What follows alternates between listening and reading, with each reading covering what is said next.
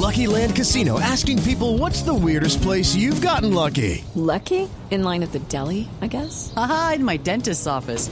More than once, actually. Do I have to say? Yes, you do. In the car before my kids' PTA meeting. Really? Yes. Excuse me, what's the weirdest place you've gotten lucky? I never win and tell. Well, there you have it. You can get lucky anywhere playing at LuckyLandSlots.com. Play for free right now. Are you feeling lucky? No purchase necessary. Void where prohibited by law. 18 plus. Terms and conditions apply. See website for details. Las FARC dicen que no a la decisión de la JEP que aceptó un informe de la Procuraduría diciendo que hubo esclavitud en la guerra, esclavitud con sus militantes y esclavitud por la forma como manejaron los secuestros. La JEP acepta, Ricardo, el informe de la Procuraduría muy documentado con el argumento de la esclavitud, que no le gustó, dicen, es indigno el argumento los señores de las FARC hoy convertidos en partido político comunes. Pues hay que decir, Néstor, que es un trabajo muy juicioso de la Procuraduría. El 30 de abril de este año habían hecho la entrega del documento a los integrantes de la Sala de Reconocimiento de Verdad, de Responsabilidad y de Determinación de Hechos y Conductas de la JEP.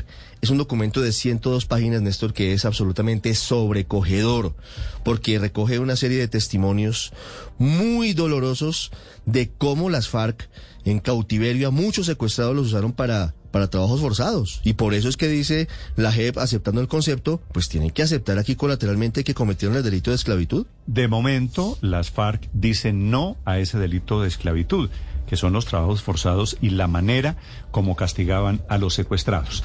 Jairo Acosta es el procurador delegado ante la Jurisdicción Especial de Paz que preparó este informe que da origen a esta controversia con esa extinta guerrilla. Doctor Acosta, buenos días. Muy buenos días, Néstor, a usted, a su audiencia. Mucho gusto. Doctor Acosta, ¿en qué se basan ustedes? ¿Cómo fue la investigación para llegar a esta conclusión de que las FARC incurrieron en ese delito de esclavitud?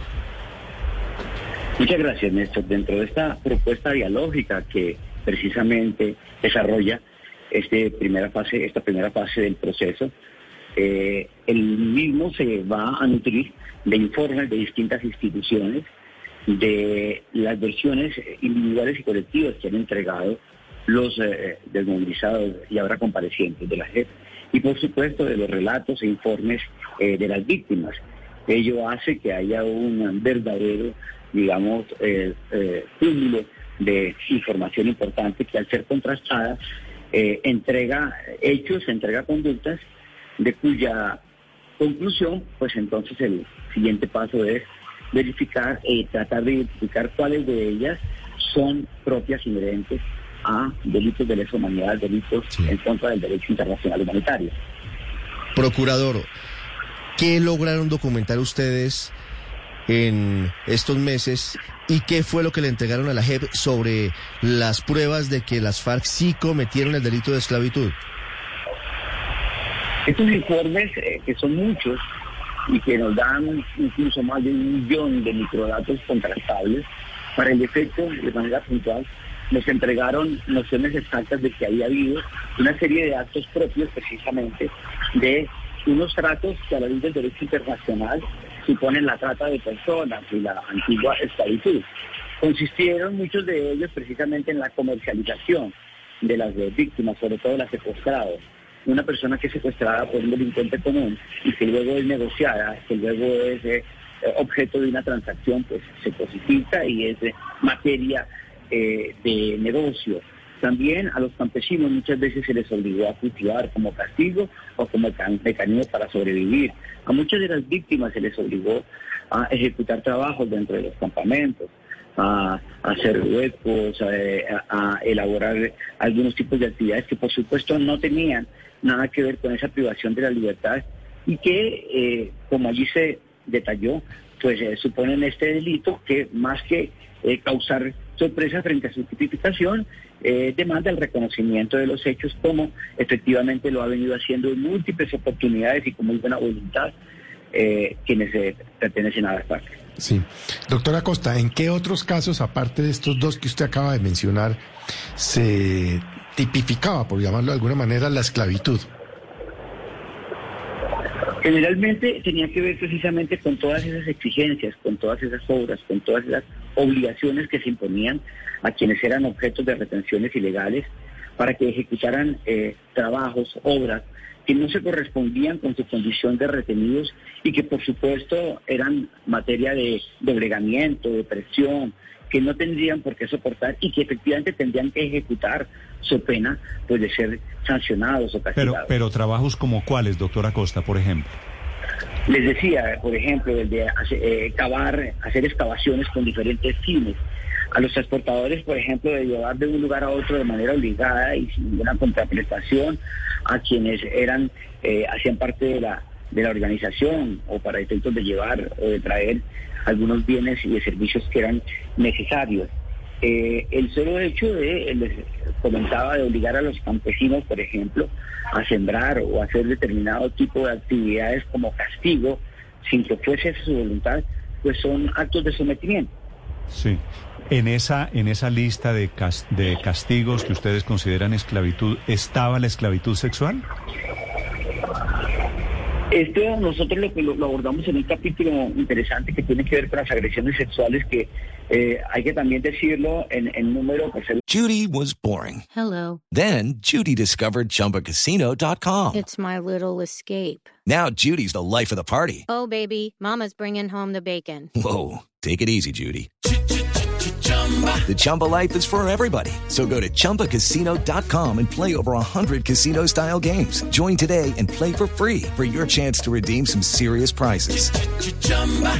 ChumbaCasino.com. No purchase necessary. Void where prohibited by law. 18 plus terms and conditions apply. See website for details. Delitos invisibles son muchísimo menos significativos. Sin embargo, en nuestro informe eh, sí advertíamos cómo hubo actos de agresiones sexuales que efectivamente desconocieron pues esa libertad y que se aprovechó un entorno de sometimiento para poder eh, generar este tipo de abusos. Sí, procurador, usted dice que otra de las formas de esclavitud que cometieron las FARC está relacionada con la forma en la que, como si fueran una mercancía, compraban y vendían secuestrados. ¿Cómo fue esa práctica? Pues fue una interacción que nosotros pusimos de presente en nuestro informe entregado en el mes de abril, a partir de la cual pudimos constatar que algunos grupos de delincuencia común se encargaban de lo que en el eh, argot delincuencia se denomina levantar, que era retener, aprender a muchas personas y luego una vez eh, privados de la libertad y transportados a ciertos lugares eran negociados por la por, por la por la FARC. Sí, doctor, decía el comunicado de Partido Comunes, eh, doctor Acosta, decía el, comunicado del Partido Comunes que esto sería faltar a la verdad y quedar con una deuda histórica, permitir que se imponga esta narrativa de que las FARC fue una organización esclavista. ¿Ustedes pudieron documentar que esta era una práctica sistemática dentro de las filas de la guerrilla? Eh, como lo mencionamos en nuestro informe, son más de 70 casos y la idea aquí es precisamente tratar de describir ciertos hechos cuya caracterización es absolutamente importante. Eh, creemos que el problema no está en aceptar o no aceptar, sino que las víctimas demandan una verdad detallada, exhaustiva, suficientemente concreta. Y en este sentido, hablar genéricamente de privaciones de la libertad resulta eh, insuficiente. Entonces, eh, la idea no es entrar en controversias a propósito de eh, si existieron o no, si existieron o no existieron, porque están suficientemente documentadas, creemos nosotros. En esta etapa dialógica, lo que advertimos nosotros es que eso es lo que vemos y así se tipifica. Cualquier tipo de controversia que a, ese, que a ese propósito se genere en esta primera etapa dialógica, pues tendría que, de parte de los comparecientes, quienes están activos y tienen una buena voluntad, en eh, señalar por qué esos hechos que están allí, que mm. aparecen, pues o no existieron o tienen otra lectura. Eh, hasta ahora, tanto la Procuraduría como la Jurisdicción Especial para la Paz llegan a la conclusión de que esos hechos y conductas no solamente están suficientemente eh, demostrados, sino que se adecúan dentro de mm. esta expresión de delito. Tal vez, tal vez la novedad hoy no es solo que la JEP acoge el informe de la Procuraduría sobre este tema de la esclavitud, sino que los señores de las FARC muy rápidamente salen a decir que no aceptan esta acusación, que en estos años de, proceso de paz es la primera vez que anuncian que van a apelar esta acusación. ¿Qué sigue? ¿A qué se arriesgan los señores de las FARC? Bueno, esta es una fase, como bien lo saben, eh, de carácter dialógica en la cual eh, lo primero es entender eh, cuáles son las dinámicas y las posturas que se van poco a poco construyendo. Eh, por ahora ellos entran en un eh, debate que puede sostenerse a partir de los recursos, de la reflexión, de la comunicación. Lo cierto es que en estos 10 días, más allá del recurso, hay una oportunidad para que haya un pronunciamiento aceptando o negando, pero no es una afirmación absoluta, sino que debe estar acompañada, pues por supuesto, de o una refutación frente a lo que la Procuraduría y la JEP encontró demostrado, o unas evidencias eh, diferentes que lleven a la convicción de que esto no fue así. De otro modo, pues entonces estaría, una vez aceptada que la conducta sí existió, eh, entrar en el debate un poco de su calificación, pero aquí lo que más importa para efectos del proceso y de la etapa en la que estamos es que se acepten los hechos y las conductas, pero que además las víctimas y por supuesto la sociedad sepan que esas conductas, a diferencia de otras muchas, tienen un impacto y relevancia que tiene y que demanda que sean llamadas por su nombre. La aceptación de los hechos y de las conductas, a mi juicio, es el paso más importante para entender que el propósito de esto es que no se repita. Eh, invisibilizarlas, darles otro nombre, pues podría terminar dando pie para que efectivamente se menospreciaran estas prácticas que son absolutamente eh, eh, indeseables. Gracias por la explicación, doctora Costa.